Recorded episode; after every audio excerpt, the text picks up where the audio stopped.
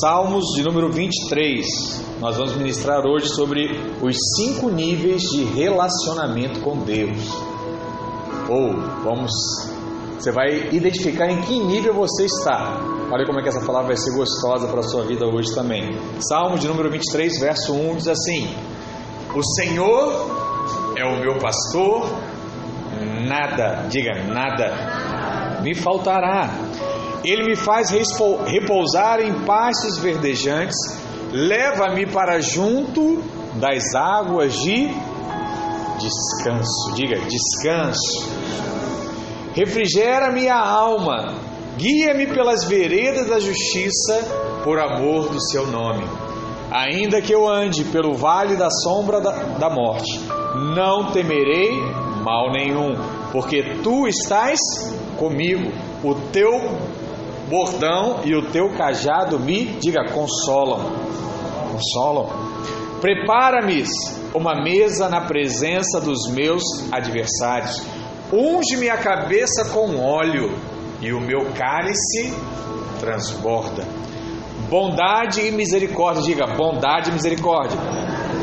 Diga, certamente me seguirão todos os dias da minha vida Diga todos os dias da minha vida. Habitarei na casa do Senhor para todos sempre. Aleluia. Vamos orar mais uma vez. Pai, em nome de Jesus, apresentamos a Ti a Tua palavra. Declaramos que a Tua palavra é como fonte ao nosso coração, é como fonte à nossa vida. Senhor, que sejamos prontos e atentos a ouvir a Sua voz, a seguir a direção do Seu Espírito a experimentar a transformação da nossa alma, em nome de Jesus. Aleluia. Glória a Deus. Amém? Esse é um texto, eu não sei se acontece com você, mas quando eu leio, eu já fico meio que arrepiado já. Já toca a alma. Acho que a palavra é tão forte no espírito que ela toca a alma. E esse é um texto que toca a alma. E eu queria dizer isso para você. Né? Nós temos que ter o hábito de ler da palavra. Né? Nós estamos aí encerrando um ano e pela graça de Deus, eu já perdi a conta, mas deve ser o nono ou décimo ano que eu completo fazendo toda a leitura da palavra. Vou lá lendo três, quatro capítulos todo dia. Janeiro, fevereiro, março, abril, maio, junho. Nós já estamos agora em dezembro e faltam poucos capítulos para eu encerrar mais uma vez o plano de leitura de toda a palavra. Eu queria fazer esse desafio para você. Pastor, será que eu dou conta? Dá, porque o pastor conseguiu, você vai conseguir também. Coloca isso como alvo aí para 2021. Lê toda a Bíblia durante o ano, com calma, todo dia um pouquinho, e você vai ser com certeza confortado pelo Senhor. Mas voltando para a mensagem, nós sabemos que a vida cristã ela é uma caminhada espiritual.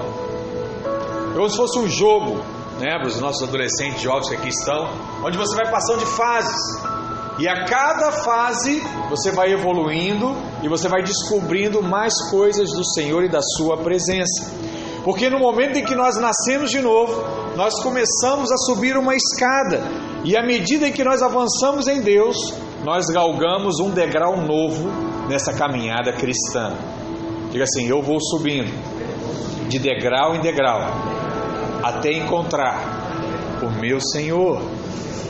Porque muitas pessoas passam a vida toda e não saem do primeiro degrau e não avançam em subir uma, um degrau da escada.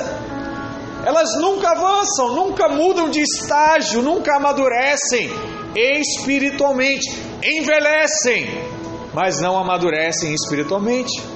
Mas o alvo de Deus é o que?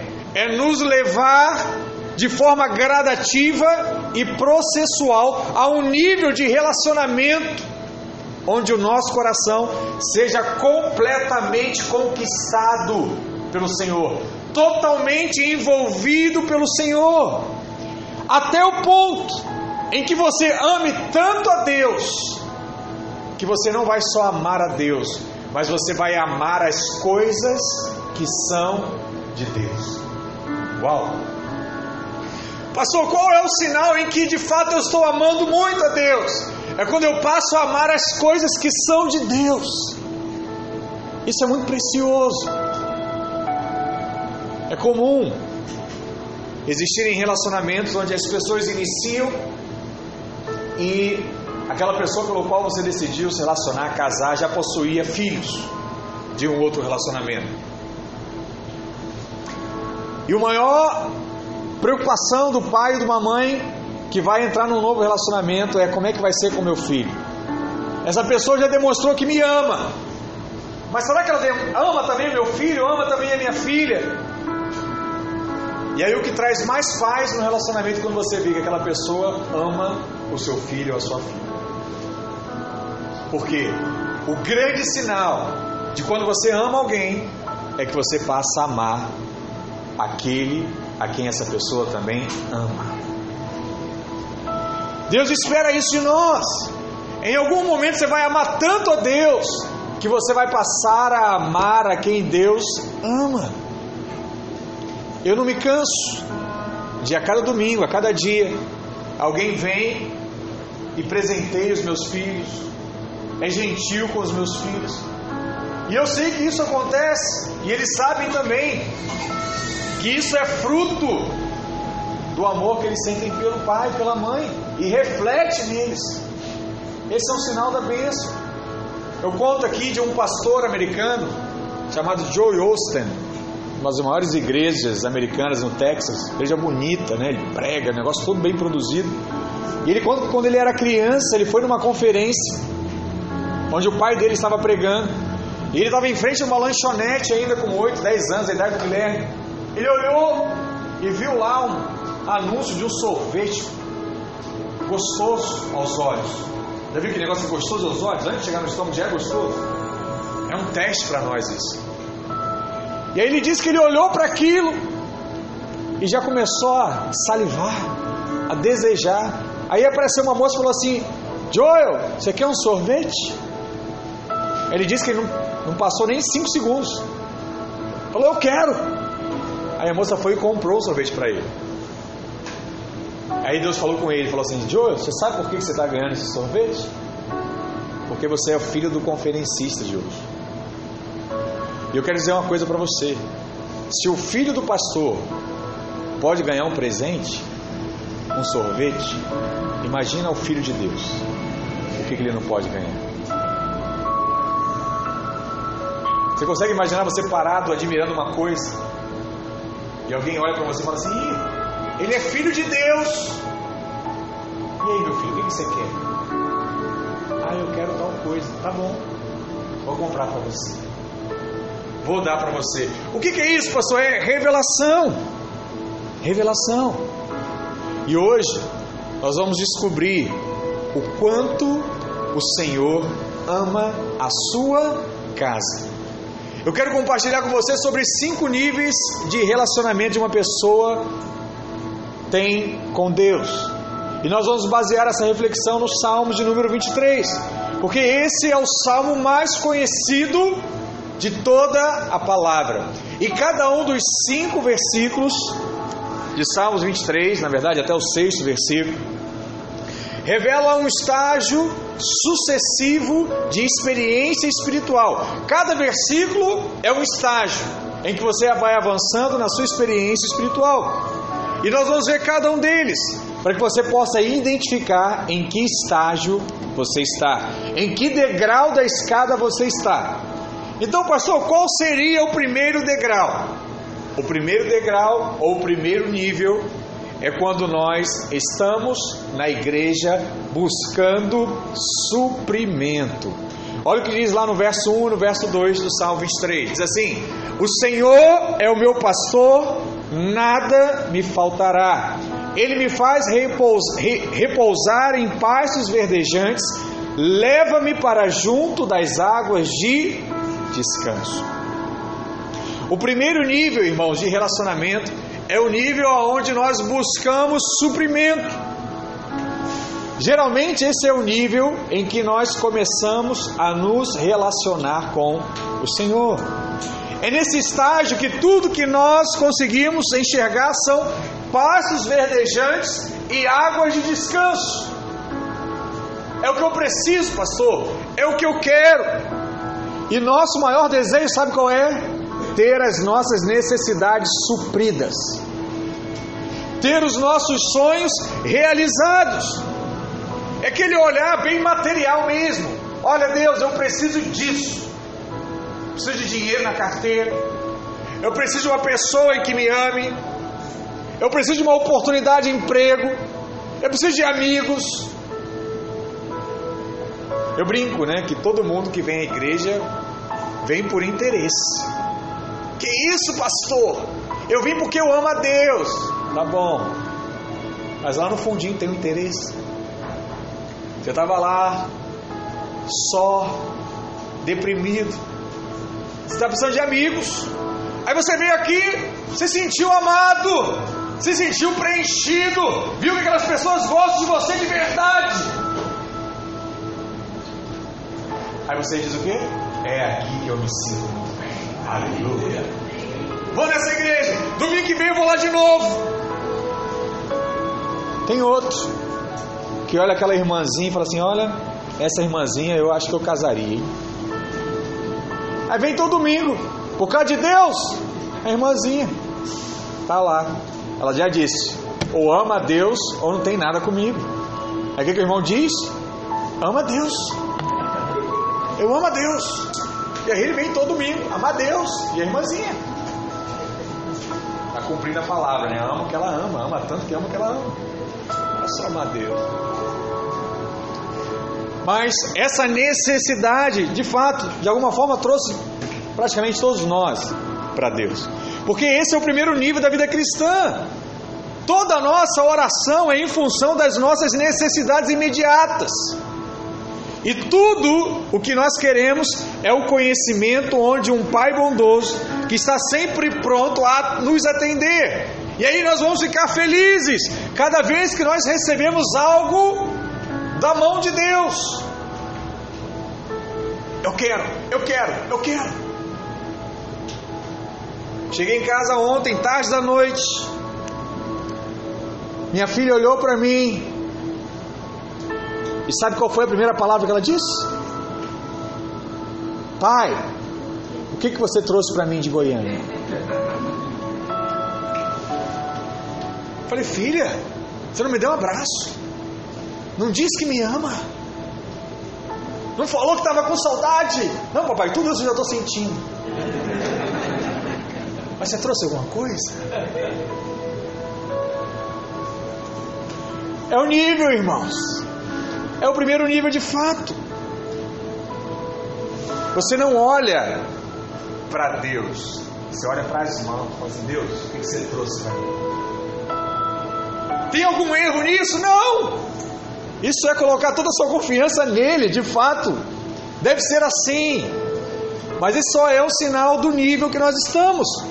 Porque eu posso dizer que esse é o nível mais raso da vida cristã. Não que seja errado pedir alguma coisa para Deus, porque Deus tem prazer em dar. Mas nós precisamos saber que Deus deseja que nós avancemos no nosso relacionamento com Ele. É impressionante que muitas pessoas ficam às vezes 5, 10, 20 anos fazendo campanha após campanha, pedindo sempre as mesmas coisas para Deus. Ai Deus, eu quero saúde. Ai Deus, eu quero libertação. Ai Deus, eu quero prosperidade. É uma relação de apenas o que? Consumo. Eu quero. Realizo o que eu quero. Por isso, quando a necessidade ela é suprida, em geral, eles se esquecem de Deus, se afastam de Deus, até surgir uma nova necessidade, e aí eles se aproximam de Deus, começam a buscar Deus novamente. Eu fico imaginando, né? Como é que Deus deve pensar no, lá no trono. Ele fala assim: olha, se eu der o que ele quer, ele vai se afastar. Então eu acho melhor esperar mais um pouco. Até que ele tenha de fato uma revelação para quando eu der, ele não vai embora. Porque Deus, Ele tem prazer em ter os filhos em casa. Ele tem prazer em ter os seus filhos na igreja com eles. Então Ele sabe. Que se você receber algumas coisas hoje, você vai embora. Você vai seguir o seu rumo, o seu destino. E aí muitas vezes ele espera a sua maturidade para que possa dar as coisas, liberar as coisas na sua vida. Eu penso que todos nós já vivemos isso em algum momento. De fato, Deus é aquele que supre a sua necessidade. Mas nós não podemos nos relacionar com Deus baseado apenas nas suas mãos. Baseado apenas em Deus, o que, que você trouxe para mim hoje? O que, que você vai fazer para mim hoje? Deus é dono de tudo,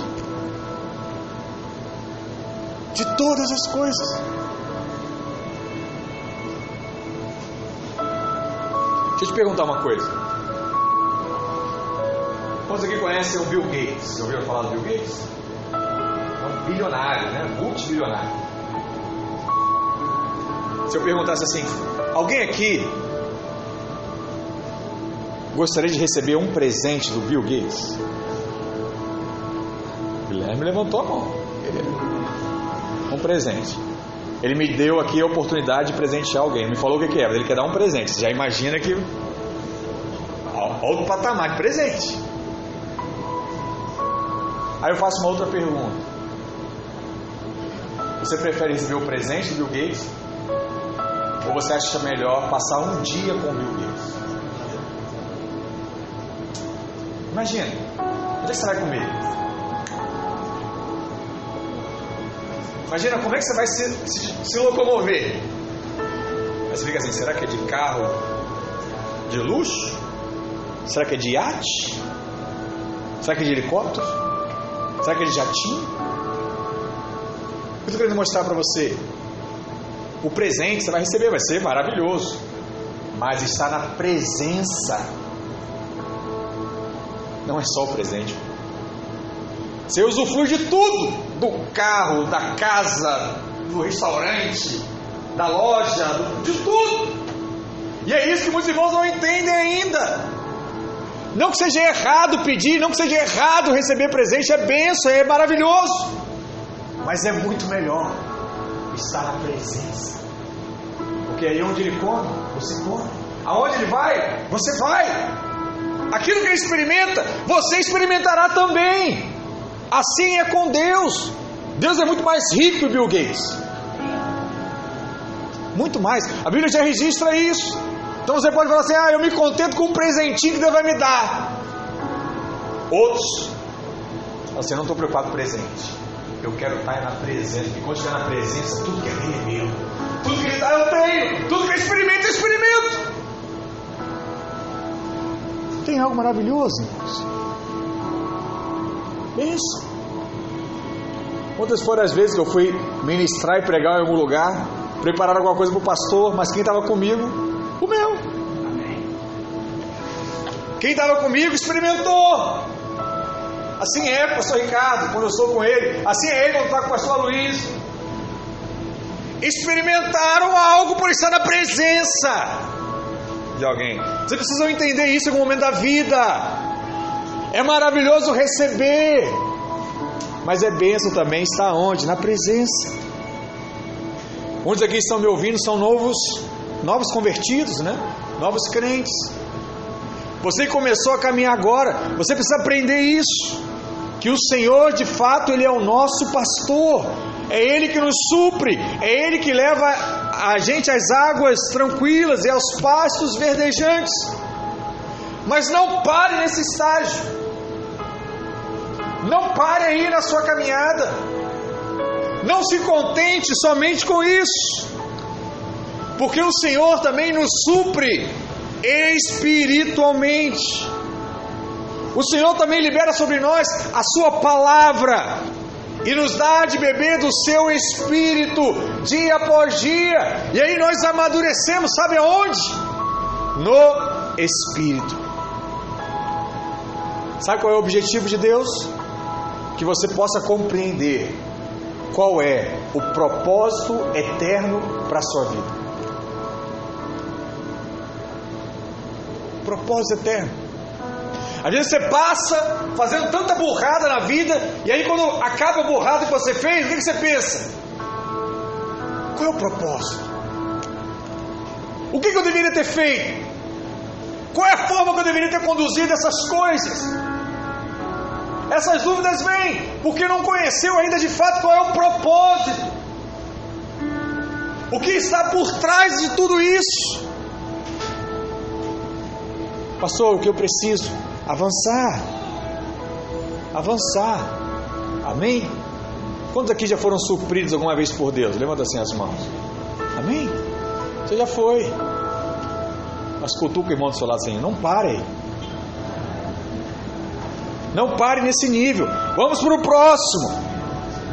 Qual é o próximo nível que está lá em Salmos 23? É o nível da transformação. Olha o que diz lá no verso 3: Refrigera-me a alma, guia-me pelas veredas da justiça, por amor do seu nome. Vou traduzir para você: guia-me pelos caminhos corretos, pelo amor que eu tenho ao seu nome. Guia-me pelas coisas consideradas certas perante o Senhor.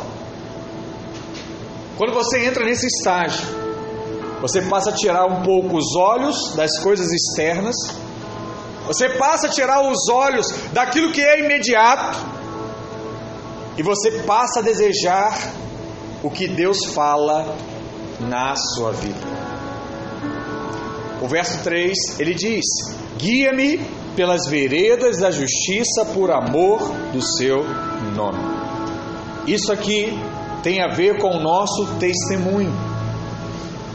Quando nós andamos por caminhos tortos, quando nós damos mau testemunho, quando nós maculamos a honra de Deus, algo precisa acontecer. Por isso que o salmista pediu, falou o quê? Me faz andar por caminhos retos, por causa do seu nome. Chega um momento na nossa vida que começamos a ter preocupação de macular o nome do Senhor. Eu não sei se isso já aconteceu com você. Você fala assim: caramba, agora eu sou, sou de Deus. Posso mais fazer essas coisas. Então, irmão da minha época de Jacarepaguá, nós tínhamos o costume de adesivar todos os carros com aquela frase que a gente usa na nossa igreja, né? Deus nunca falha. E aquele irmão nunca parava o carro perto do prédio. E eu falei para ele, por que você para o carro tão longe? Ele falou, ah, porque eu não quero que adesive meu carro. Eu falei, rapaz, deixa de ser picuinha, é só um adesivo, é bonitinho, todo mundo gosta. Ele falou, não, o problema não é adesivo. Ele falou, qual o problema? Ah, o problema é que eu não respeito sinal, eu não faço nada. E aí vai todo mundo ver que eu sou da igreja. Não, vai pegar mal. Vai pegar mal, pastor. Falei, vai pegar mesmo. Você está certo. Mas essa preocupação com o nome do Senhor, ela vem em algum momento na sua vida. Porque as pessoas conhecem, sabem que nós somos o que? Cristãos. E todos eles estão de olho em quem? Em nós. Santinho. Você não é daquela igreja lá, videira? Tá lá na célula? Eu sei que você fez no verão passado.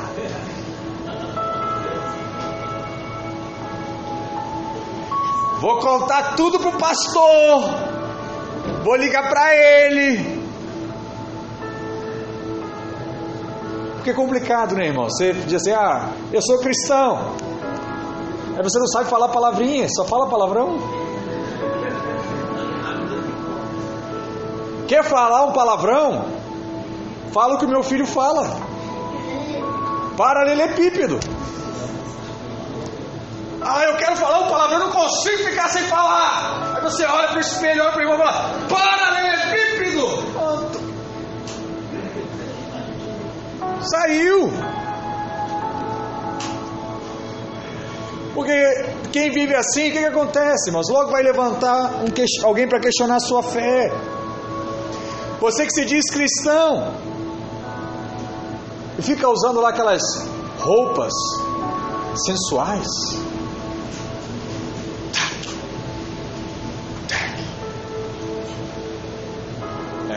Os adolescentes agora se acorda. O que, que vai acontecer? Alguém vai questionar logo a sua santidade. Nós falamos semana passada sobre roupa de alguma forma, né? Que quando Adão e Eva pecaram, Deus matou o animal, deu couro e mandou veste roupa. Olha lá o filme do cara The Kid, né? Coloca a roupa. Aí a pessoa tira a roupa. Aí Deus fala, coloca a roupa. Não sei onde é que vai parar isso, né? Porque vai ter uma hora vai ser nude mesmo, porque não tem mais, né? De onde tirar. Mas isso vai questionar alguma coisa. Se você se diz cristão, mas trata mal o seu cônjuge, logo os familiares vão dizer o quê? Que Deus é esse? Que Deus é esse que você está seguindo? Eu vejo. Porque tem coisa que você consegue esconder da igreja, mas você não esconde a família. Tem coisa que você consegue esconder da igreja da família, mas você não consegue esconder dos amigos mais próximos. Tem coisa que você esconde do amigo, mas não esconde do vizinho. Ele ouve lá os seus gritos. Ele sabe.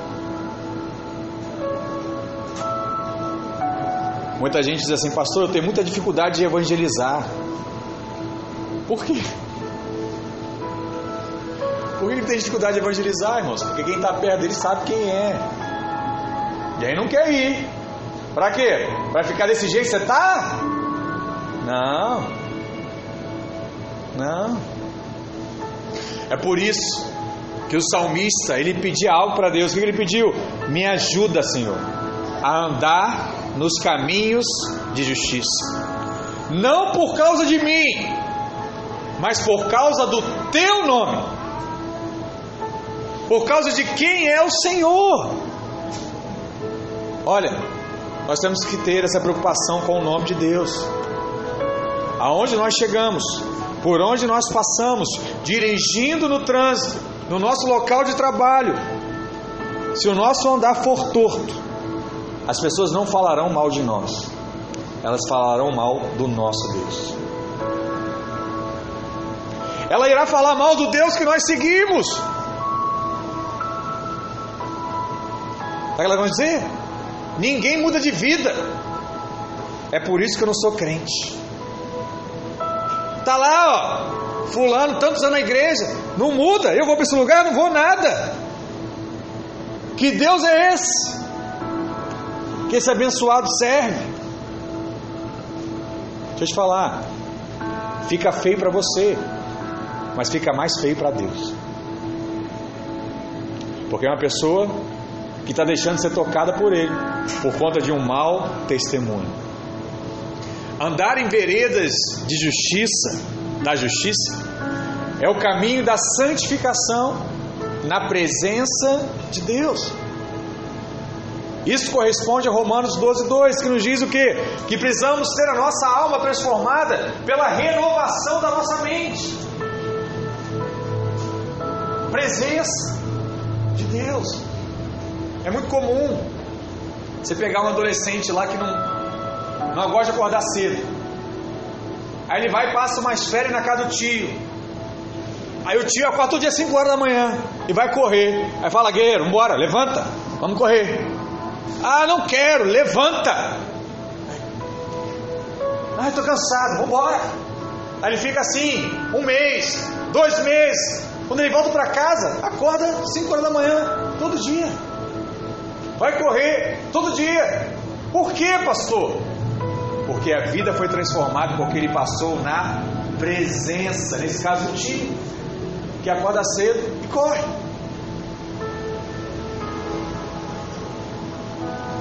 Irmãos, precisamos cultivar a presença. Não foi o adolescente que passou a acordar cedo sozinho. Não foi o adolescente que passou a correr sozinho. Ele só correu por causa do tio. Ouça o que eu estou falando. Não é você que vai se mudar. Quem te muda é Deus. Mas você só permite ser mudado por Deus quando você está na presença dEle. Porque quando você tiver vontade de falar paralelo, ele vai ô oh,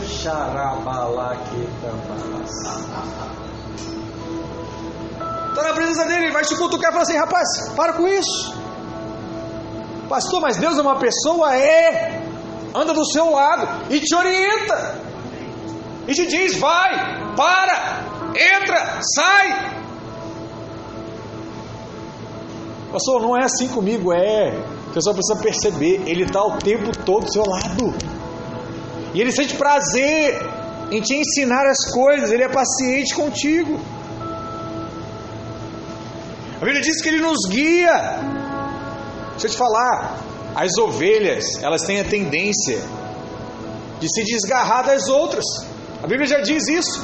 Mas o Senhor, Ele pega o seu cajado para corrigir a sua ovelha e manter ela no caminho correto. Fala assim, ei, vem para cá. Está indo aonde? Seu caminho é esse. Eu quero profetizar na sua vida hoje. Que seu caminho seja justo e reto. Não por causa de você, mas por causa do nome do Senhor.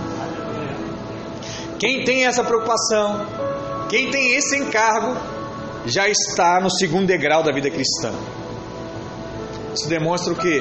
Que você está cooperando com o Espírito Santo na obra da transformação. Nós vamos falar isso em algum momento. Mas quem não aceitar a transformação hoje, vai passar por ela num outro momento. Vai ser um pouco mais puxado. Permita ser transformado hoje. Deixa Deus tratar o seu orgulho. Deixa Deus tratar o seu temperamento. Deixa Deus tratar o seu nervosismo. Deixa Deus tratar o seu palavrão.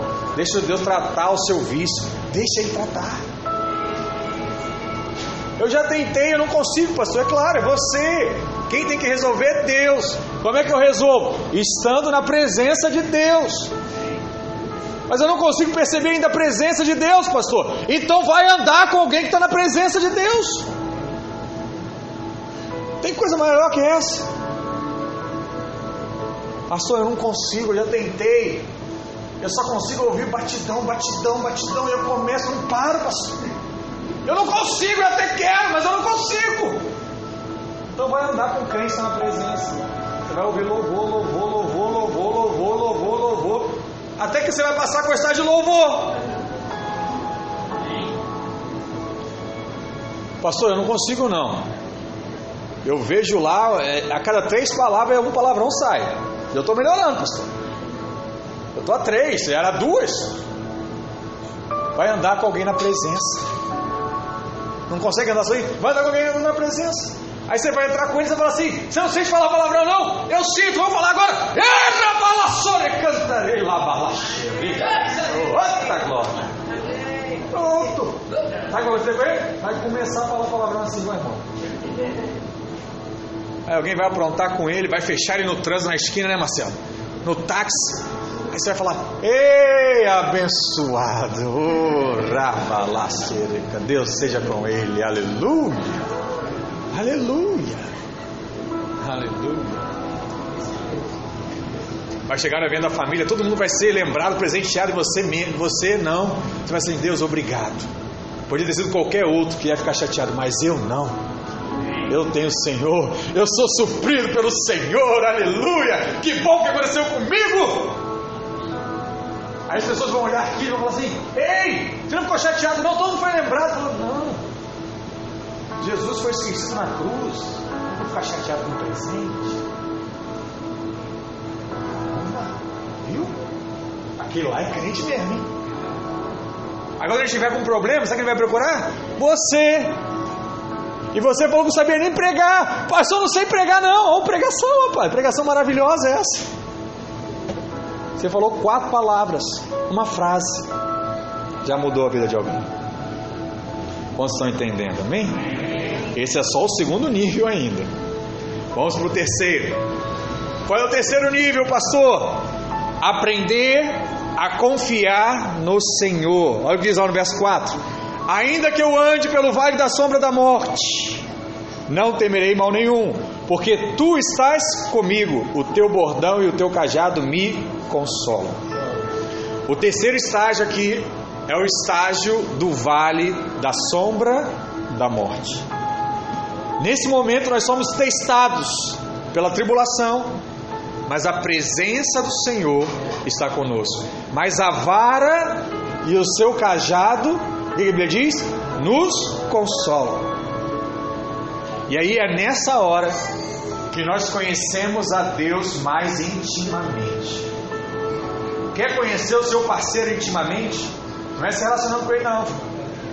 É na hora da tribulação, na hora do aperto, aperto financeiro, aperto físico. É a hora que você vai conhecer quem está do seu lado. Assim também é com Deus. Em momentos como esse, é quando nós nos tornamos mais íntimos de Deus. Porque enquanto nós estamos nesse mundo, nós passamos por vários sombrios, sabe, pela tribulação e a morte. Todos nós vamos passar pelo vale do sofrimento em algum momento. É fato. Porque quando passamos pelo vale, a nossa maior necessidade deixa de ser o relógio, deixa de ser o carro, deixa de ser o relacionamento. Sabe qual é a sua maior necessidade quando você está no vale? O Senhor. Eu não sei nem o que eu peço. Eu preciso de Deus. Eu preciso de Deus me mostrar o que eu tenho que fazer. O desespero é tão grande que a única coisa que você quer é alguém para te dizer o que você tem que fazer. Não sei se você já viveu algum momento. É tão complicado você não sabe nem o que fazer. Esse é o, é o vale. E é nesse momento que nós descobrimos que o Senhor está conosco. É igual aquela ilustração das pegadas na areia, em que o homem reclama com Deus e ele diz assim: Deus, em todo tempo eu caminhava contigo e eu via lá as quatro pegadas, olhava para trás eu via as pegadas, e quando eu mais precisei do Senhor, eu só vi um par de pegadas, era só eu andando, e o Senhor olhou para ele e falou assim: Rapaz, essas pegadas você está vendo, não são suas, são minhas, porque no momento de maior tribulação eu te peguei no colo e te levei. E te carreguei. Porque nessa hora você não tinha força nem para andar, nem para se locomover. E infelizmente muitas pessoas não conhecem a Deus nesse nível. Por isso, quando passam por momentos difíceis, a sensação que tem, sabe qual é? O Senhor me abandonou. Deus me abandonou. Quantos e quantos que em momentos de dificuldade financeira, dificuldade com saúde, sabe, perda de um familiar, perda de materiais, abandonam o Senhor e dizem o que? Eu fui abandonado. Quando eu mais precisei, Deus me abandonou. Ei, você precisa avançar, meu irmão, no seu relacionamento com Deus, porque nesse mundo ninguém está isento de passar por momentos do vale da sombra da morte. Ninguém. Todos nós passamos, todos nós experimentamos numa certa medida, porque perdas são inevitáveis.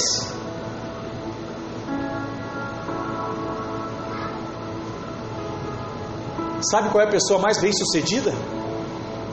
Eu estou estudando sobre isso. A teoria é quem sabe lidar melhor com as perdas. Sabia disso?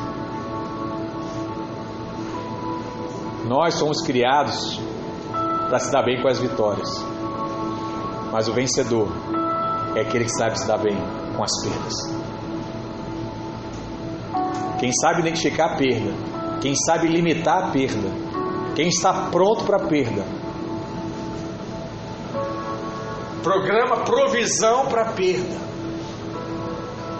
Esse vai ser bem sucedido financeiramente, emocionalmente. Só como é que é se preparar para perda emocionalmente? Você chega no evento, aí você vê lá seis caixas de presente, tem sete pessoas, alguém não vai ganhar. O que é se preparar para perda? Sou eu. Estou pronto. Se a perda chegar, ou o presente não chegar, amém.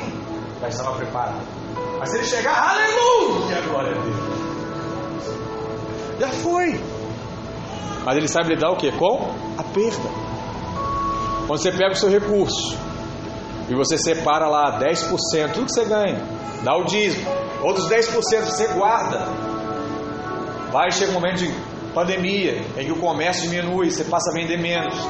Sabe, você passa por um momento de estar desempregado, você pega aquela verba e você administra o tempo da crise até que venha a bonança novamente. O que, que é isso? Lidar com a perda. O que José fez, irmãos? José sabia que viria tempo de sequidão, preparou, guardou os celeiros, depois só ele tinha para vender. Tem um pastor que caminha conosco, que ele ficou quase milionário. Porque quando ele viu as notícias do Covid lá na China, ele falou: Eu vou comprar teste. O negócio pode chegar aqui. Aí quando chegou aqui em março, abril, só ele tinha teste de Covid. Ele ia de carro na casa das pessoas e fazia o teste. A preços astronômicos. Ele cobrava, só ele tinha. Ele chegou ao ponto de mostrar ele indo numa fazenda de avião para fazer o teste. Eu fiquei sem graça perguntar quando é que ele foi esse, esse exame. Vocês imaginam? Sendo de avião, com teste, não sei quem já fez, o negócio é pequenininho. Não precisa nem despachar bagagem. Vai lá, faz o teste e volta. Só ele tinha. Fez a provisão ali para perda. Deixa eu falar algo para você. Você precisa avançar no seu relacionamento com Deus. Porque nesse mundo ninguém está isento de passar por isso. E quando elas acontecerem, você precisa estar o que? Firme e crer na palavra de Deus. O que a palavra diz? Isaías 43, verso 1. Olha o que diz lá.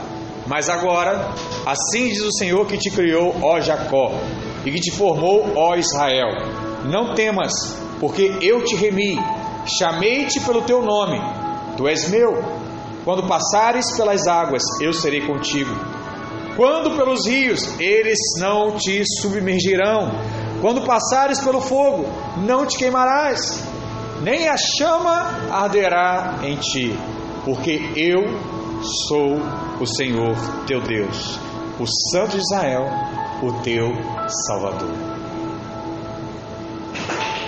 O seu fim não está nisso. Mas o que acontece? Infelizmente, muitos ainda não estão prontos para terem perdas. Há muitos irmãos que estão aí no nível do Senhor, é meu pastor e nada me faltará. Não é isso que está na palavra, pastor? É! Mas se você ler o próximo versículo, você vai ler: sombra da morte. Não vale. Vai acontecer isso, porque se faltar por um dia, você vai dizer o quê? Ah, agora Deus não é mais meu pastor. E aí ele vai abandonar a fé. Se sofrem uma perda, se passam por uma dificuldade, eles já desistem da vida cristã. Porque vão dizer o quê? Está me faltando, pastor. A Bíblia diz que não vai faltar nada, está me faltando, então eu não acredito mais nesse Deus. Temos que avançar nessa experiência. Precisamos chegar ao ponto que, mesmo passando pelo vale da sombra e da morte, eu continuo confiando no Senhor, eu continuo crendo no Senhor, e Ele vai mudar a minha história, e Ele vai transformar a minha história, porque ainda que eu ande por esses lugares, a sua vara e o seu cajado me consolam. Sabe o que é isso? É aquele suprimento que chega na última hora. É aquele elogio que chega quando você não espera. É aquele cuidado que vem quando você não imaginava mais. A vara e o cajado te consolam. Para você saber que Deus está ali. E Ele vai te ajudar a superar tudo isso que você está vivendo hoje. Amém? Esse é o terceiro nível. E o quarto, pastor? O quarto nível é o nível da batalha espiritual. Eu sei que eu sou suprido.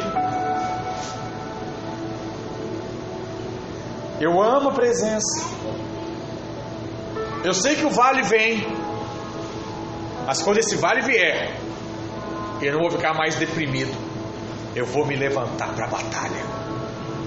Eu vou entender que esse vale é porque eu tenho que batalhar agora. Eu tenho que me levantar para batalhar. Olha o que ele diz, verso 5: Prepara-me uma mesa na presença dos meus adversários, unge minha cabeça com óleo, me capacita, me prepara, e o meu cálice transborda. No quarto estágio, o Senhor ele prepara uma mesa na presença dos seus adversários. Nesse estágio, nós enfrentamos o que? Guerra espiritual. Mas nós teremos vitória. Porque uma mesa está, pre, está preparada na presença dos nossos inimigos. A mesa do Senhor aqui, ela é um banquete. E nesse estágio nós aprendemos que sempre, diga sempre, haverá guerra. Sempre haverá guerra. Nós temos um inimigo. O diabo ele existe, ele é real, ele é o nosso inimigo.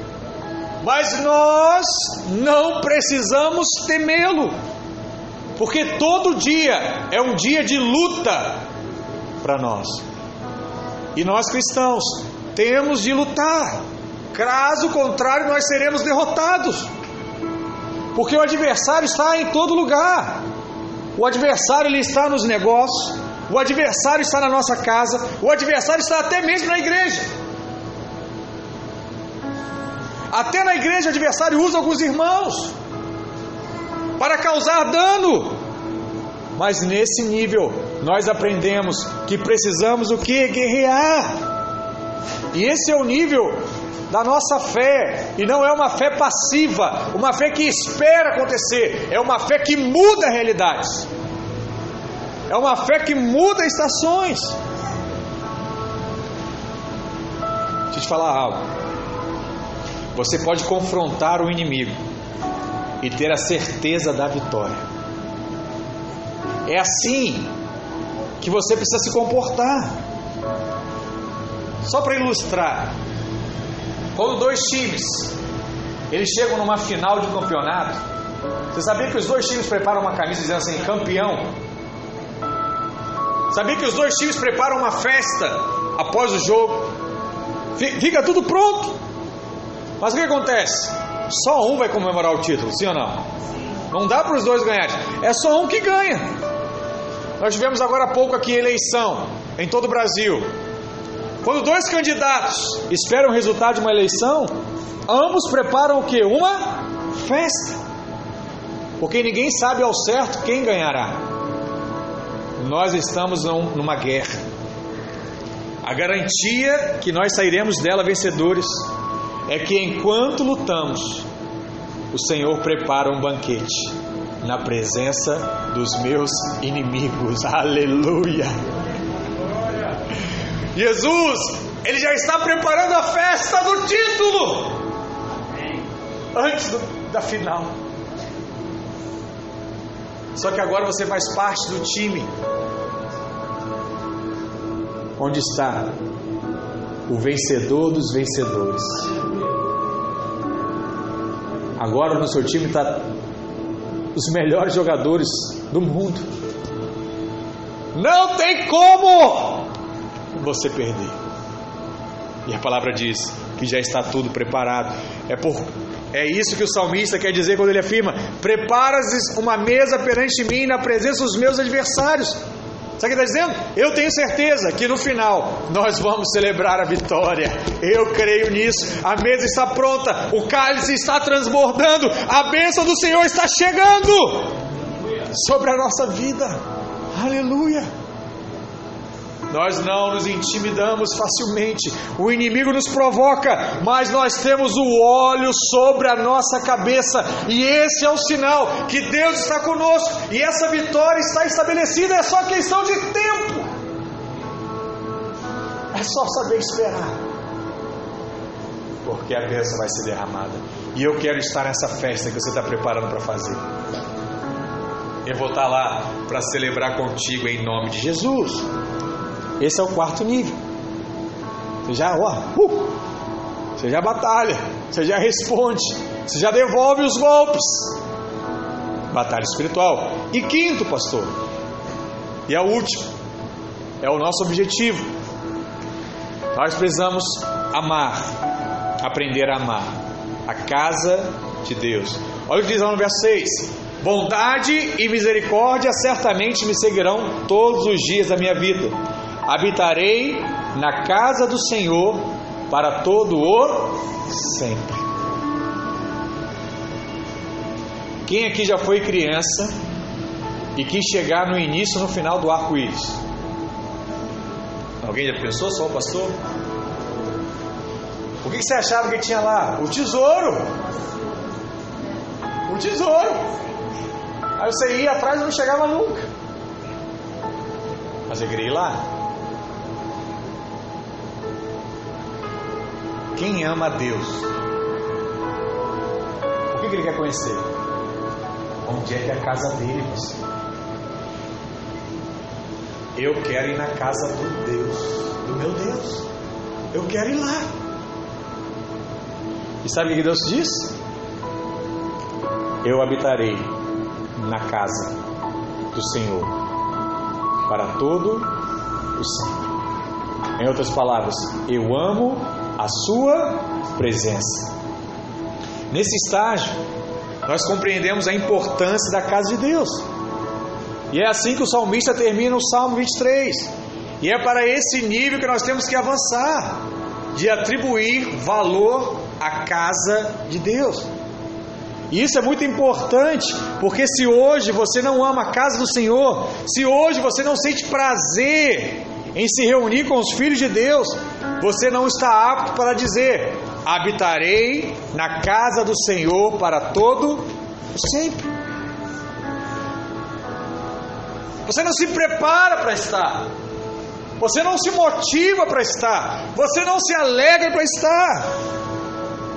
Porque para todo sempre, irmãos, significa pela eternidade afora.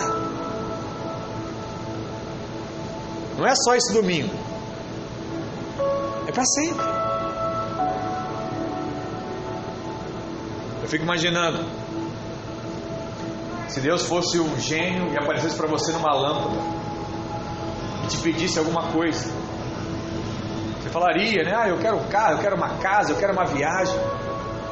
Aí você visse alguém falar assim: Não, eu quero estar na sua presença. Você olhar para ele e falar assim: Que, que rapaz bobo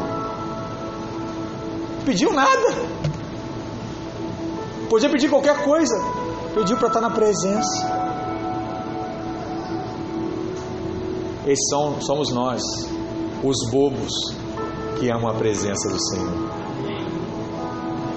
Amam a presença do Senhor. Você precisa entender que quando nós nos reunimos, nós estamos treinando para que um dia nós venhamos a morar de fato na casa do Senhor. Um dia, você vai ver esse irmão que está do seu lado, todos os dias, eternamente.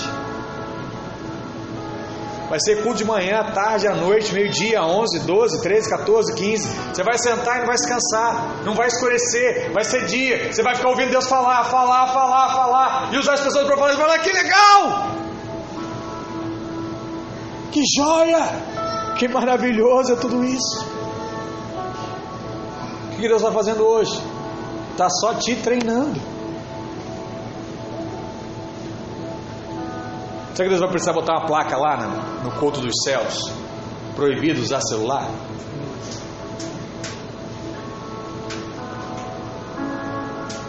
Eu creio que Deus não vai fazer isso, porque não tem mais lei. Pode, não pode. Sabe por que não tem mais lei? Porque quando você entra na presença, você esquece de tudo que é desse mundo.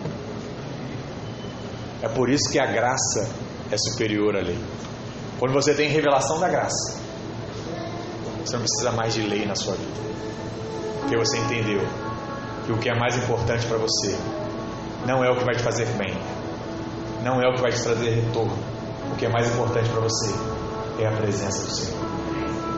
E o que a graça restaurou foi a presença.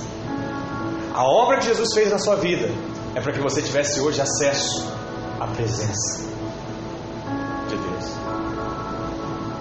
Onde é que ela está? Na casa. Sair da igreja é sair do rebanho. E o pastor sempre está com um rebanho. O pastor ele pode deixar até o rebanho por um momento para ir resgatar a ovelha perdida, mas ele vai sempre estar com o rebanho. Infelizmente, muitos escolhem ficar em casa em vez de ter comunhão com o Senhor, com os filhos de Deus, na igreja, na célula, no discipulado. Fazem uma escolha. Mas quando agimos assim, nós sofremos o que? Perda. Perda nas reuniões da igreja, na casa de Deus, é onde nós podemos de fato desfrutar da bondade e da misericórdia do Senhor todos os dias da nossa vida. Isso significa que quem vive a vida da igreja não vai envelhecer. Quem vive a vida da igreja não vai ficar rabugento. Tem pior coisa, você vai envelhecer e ficar rabugento? Quem vive a vida da igreja não fica assim. Vai ser um velho gente boa. Vai ser um, um, um velhinho contando ilustração, contando os quebra-gelo. Haverá sempre o que? Bondade misericórdia. Veja que a casa do Senhor está claramente relacionada com o último estágio de crescimento e maturidade espiritual. Porque precisamos avançar em um nível até entender o valor da casa do Senhor e permanecer ali. Você sabe? Quantas vezes alguém me liga para dizer: Olha, tem culto hoje.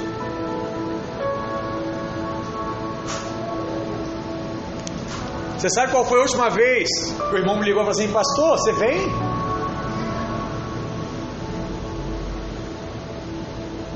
Sabe qual foi a última vez que alguém ligou assim e falou assim: Ó, oh, já são 10 horas, você está chegando? Já deve ter mais de 18 anos já. Alguém deve ter ligado assim para mim. Sabe por quê? Porque quem ama a presença não tem mais problema com horário de culto, com horário de reunião, ele tem prazer.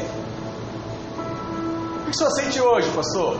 Prazer de estar com os irmãos, prazer de abraçar os irmãos, prazer de contar as bênçãos, de rir, de brincar. É aí que Deus quer nos levar. Salmos 27, verso 4 diz: Uma coisa peço ao Senhor e a buscarei, que eu possa morar na casa do Senhor todos os dias da minha vida, para contemplar a beleza do Senhor e meditar no seu templo. Salmo 84, verso 1 diz assim: Quão amáveis são os seus tabernáculos, Senhor dos exércitos! A minha alma suspira e desfalece pelos atos do Senhor, o meu coração e a minha carne exultam pelo Deus vivo. Verso 4: Bem-aventurados que habitam em tua casa, louvam-me perpetuamente. Verso 10: Pois um dia nos teus atos vale mais do que mil. Prefiro estar à porta da casa do meu Deus a permanecer nas tendas da perversidade. Olha que coisa! Davi amava a casa do Senhor, e se ele pudesse habitar na casa do Senhor, de Deus, ele estaria satisfeito. Bom, tio. E se ele pudesse ficar na casa, se ele pudesse chegar na porta, para ele já estava ótimo.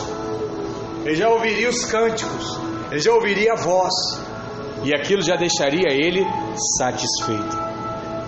Infelizmente, nós vivemos dias em que para o mundo a igreja é nada.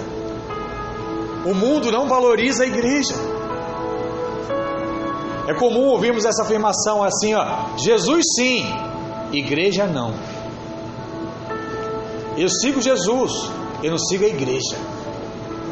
Eu sigo a Cristo, eu não sigo é pastor charlatão.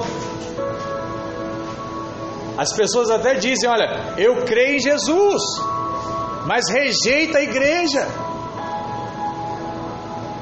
Passou a minha igreja em casa. Eu e Jesus. Rejeita.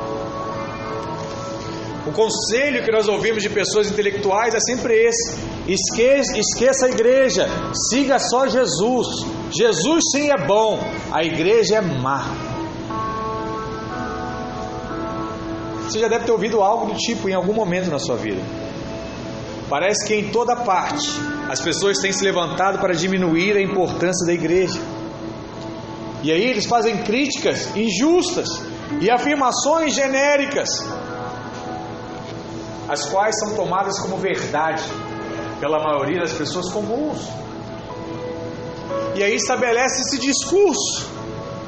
Portanto, se quisermos falar algo a respeito da igreja, precisamos levar em conta alguns pontos. O primeiro ponto é que devemos reconhecer que Jesus ama a sua igreja. Ao dar instruções sobre casamento, lá em Efésios 5, o apóstolo Paulo nos diz que Jesus ama a igreja, ao ponto de dar a sua vida por ela.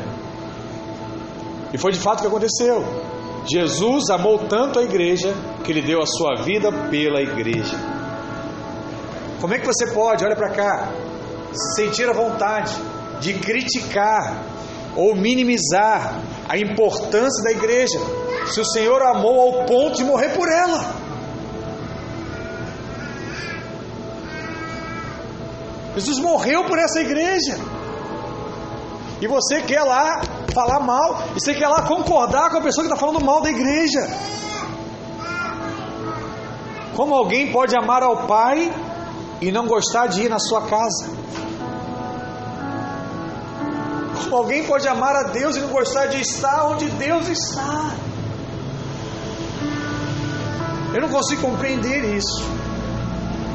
Outro ponto importante: precisamos admitir que a igreja é o local de esperança do mundo.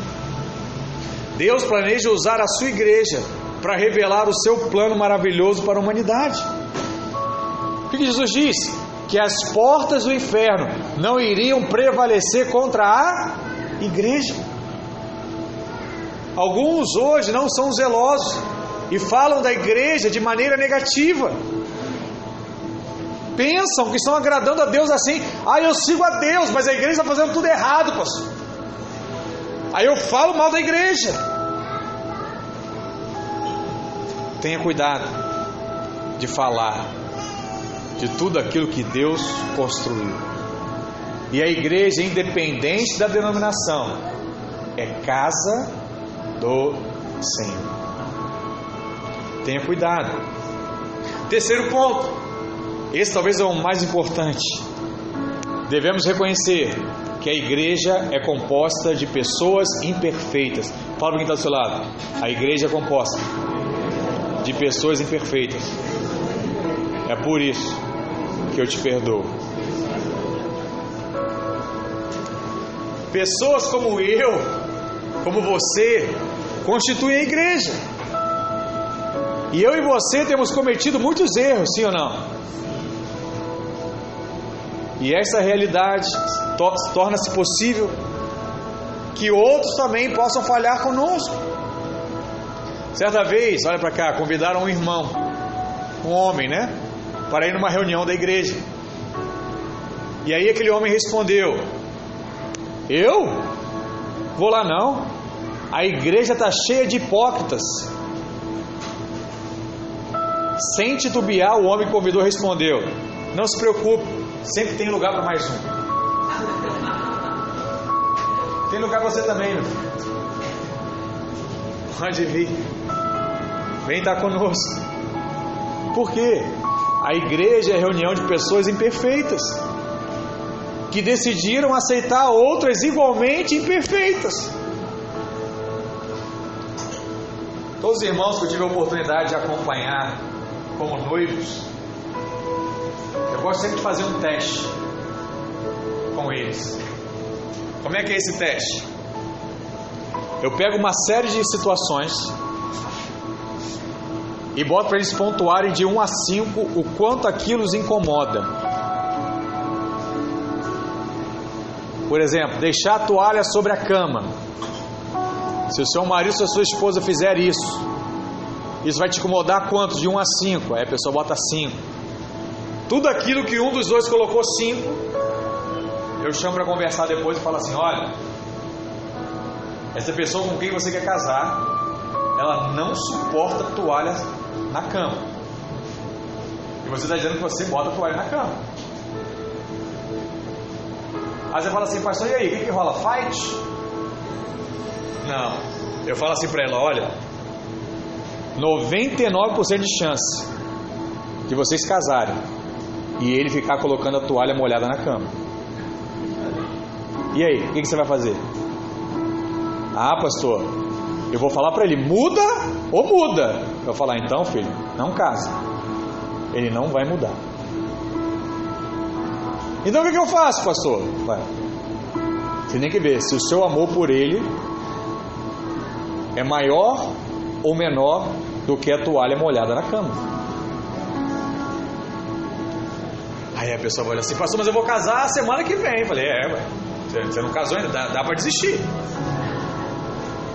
É contigo agora. Ah, pastor, eu gosto tanto dele. Eu acho que eu vou aceitar isso. Então, amém. Amém. Aí eu fico lá com a folhinha lá registrada, porque daqui a um ano, quando ela vier falar, pastor, não aguento mais meu marido botando a toalha molhada. Aqui, tá aqui, ó. Você assinou. Você já sabia. Você falou que estava tranquilo. Que seu amor por ele era maior do que tudo isso. Ah, pastor, mas ela estava apaixonada, era recém-casada. Amém. Passou 20 anos. Pastor, ele não aguenta mais esse homem. Ele não para de deixar a toalha molhada. Aqui, ó. Tá lá guardadinha, folha amarela já, com cupim lá. Quer coisa melhor para pastor do que essa? Tá tudo registrado, filho. Vai orar. Ah, mas eu acho que meu amor não está mais igual. Então, então o que mudou foi o seu amor, mas ele não mudou. É a mesma pessoa com quem você se casou. Por quê? Ei, o casamento, talvez aquilo que mais se pareça com a igreja, são pessoas imperfeitas que moram juntos, acordam juntos, dormem juntos e você ama. Porque você passou por cima de todas as imperfeições. Muitos falam mal da igreja. Sabe por quê? Porque dizem que foram feridos. Pastor, eu fui ferido pelo pastor da outra igreja. Eu fui ferido pelo irmãozinho. Vou te falar, ser ferido é um fato da vida. Vai acontecer com todo mundo. Sabe por quê? Porque pessoas eventualmente ferem as outras. Inevitavelmente seremos feridos e feriremos outros. Se estamos na igreja, você pode ser ferido. No entanto, você precisa reconhecer que não há tal coisa como a igreja ferir alguém. Igreja não fere ninguém. Quem fere são as pessoas. Imagina, você vai num restaurante e o garçom traz comida fria. E você fala assim: Meu senhor, tá frio aqui. É o que tem para hoje. Te feriu esse rapaz, sim ou não? Sim. Aí você vai dizer o quê? Agora não vou mais em restaurante nenhum, só como em casa. É essa atitude que você tem? Não. Você vai em outro restaurante. Você vai em outro lugar. Por quê? Você passa por cima. Agora com a igreja não. A igreja me feriu. Agora eu vou ficar em casa. Não vou mais para a igreja nenhuma. Deixa de ser bobo, rapaz. Para com isso. Não existe isso. Portanto, perdoe aqueles que o feriram e continue a se reunindo como igreja. Continue a crescer em fé. Perdoe os outros, como Cristo te perdoou. Ah, pastor, eu ouvi de um irmão falou assim: Pastor, eu não consigo perdoar ninguém. Eu não consigo. Quem não perdoa não entrou nesse nível aqui ainda. Não existe não perdoar. Só não perdoa o soberbo. E o soberbo não precisa de Deus. Agora, quem percebe que foi muito perdoado, muito perdoa. Você está aqui e você fala assim, pastor, mas eu nunca errei com ninguém. Mentira. E se você nunca errou com ninguém, então você não precisa estar aqui. Você não precisa de igreja. Você é perfeito. Você pode fundar a sua religião. E aí você escolhe o seu nome que você vai dar e vai embora, filho. Começa o seu negócio, seu empreendimento, vai embora. Mas se você percebe que você é imperfeito como pastor, que você é falho. Você precisa reconhecer que as pessoas também falharão com você. E que elas precisam ser perdoadas por você. Para que elas possam tentar mais uma vez fazer o certo. Que elas possam ver Cristo na sua vida. Porque quando elas perceberem o erro que elas fizeram e mesmo assim você perdoou, sabe o que elas vão pensar? Só Deus para fazer isso na vida do homem. Eu quero esse Deus na minha vida também. Eu quero ter essa experiência também. Posso estar compreendendo o que eu estou falando? Amém, irmãos? Ame a igreja. Ame as pessoas imperfeitas que fazem parte da igreja. Ame aquelas que ninguém ama. Ama aquelas que te fazem mal. Ame aquelas que falam mal de você. Porque o amor quebra correntes. Quando nós nos convertemos, somos como aquela criança que está interessada no que o pai pode nos dar. A criança sempre olha para onde? Para as mãos do pai. Mas tem um dia que aquela criança cresce e ela aprende que é melhor ter o pai presente do que receber um presente. E ela passa a amar ao pai por aquilo que ele é e não por aquilo que ele traz. É um sinal de amadurecimento. E o interessante é que Deus, enquanto Pai, Ele nos dá tudo aquilo que nós pedimos, mas Ele espera que um dia nós venhamos a crescer e aprender aquilo que Ele ama. E o que, que Deus ama? Deus ama a casa de Deus. E esse nível é o que Deus deseja que você chegue. E eu pergunto para você: em que nível você está hoje no seu relacionamento com Deus? Qual desses cinco? Creio que alguns estão no primeiro, nível lá do suprimento. Outros estão aprendendo a caminhar no caminho de justiça, transformando a sua alma, mudando seu vocabulário. Talvez outros estejam no nível da confiança. Estou passando pelo vale, mas sei que Deus está comigo. Outros já se levantam e vão para a guerra entram na batalha. Outros talvez já estão experimentando da alegria de fazer parte da casa do Senhor. E aqui você está. E você diz assim, pastor, o que, eu posso fazer? Eu quero te dar alguns conselhos e nós vamos orar. Primeiro deles, participe da vida da igreja. E participar da vida da igreja?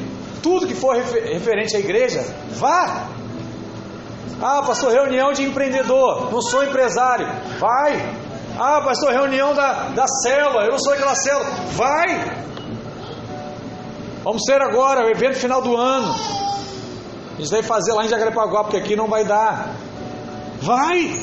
Se organiza, vai lá, leva todo mundo, vai ser festa, vamos estar juntos, tira foto, brinca. Sabe? Vive a vida da igreja. Outro sinal, ore pela igreja local. Eu não sei quantos fazem isso, mas ore pelo ministério. Sabe, ore pela vida do pastor, guarde a sua igreja. Outro, honre a igreja falando bem dos seus irmãos e dos seus líderes. Não fica contando os defeitos dos irmãos da sua igreja, não. Guarda eles para você. Fale as coisas boas. Tem coisa boa na igreja que você está, filho. Fale as coisas boas. Sabe? Não tem nada para falar, fica calado. Mas para de criticar aquilo que Deus estabeleceu. Outro, sirva a igreja. Envolva-se. Né? Faça como os nossos adolescentes ali, acaba o culto, começa a arrumar tudo, limpar, para deixar tudo pronto. Sirva o coração de servo. Né? Outro, contribua. Ajude a manter a sua igreja. Tamás falou aqui anteriormente, né? muitos irmãos estão com esse coração dizimar. Sem precisar ficar batendo nisso. Mas é importante, você precisa em um momento ter essa revelação. De ter o seu cartão de dízimo lá, de todo mês entregar e contribuir para que essa igreja continue, prevaleça. E por último, seja o exemplo que você gostaria de ver nos outros. Ah, pastor, eu gostaria tanto que fulano me perdoasse, então começa a perdoar todo mundo. Queria tanto ser abençoado, então começa a abençoar todo mundo. Faz isso. Seja generoso. Um sinal da prosperidade, sabe qual é? Generosidade. Todo rico, generoso. Você precisa ser generoso. Cada um no seu, no seu nível, cada um no seu momento. Exerça isso. Exerça isso. Em nome de Jesus. Amém? Vamos ficar de pé, vamos orar.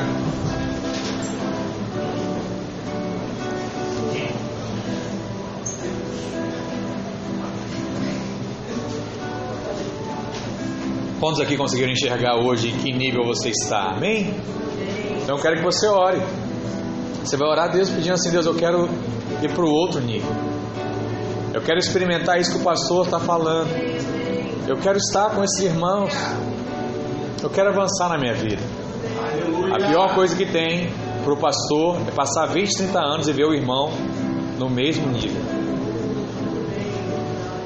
Cresça, avance nisso. Em nome de Jesus. Onde você está? Vamos orar. Pai,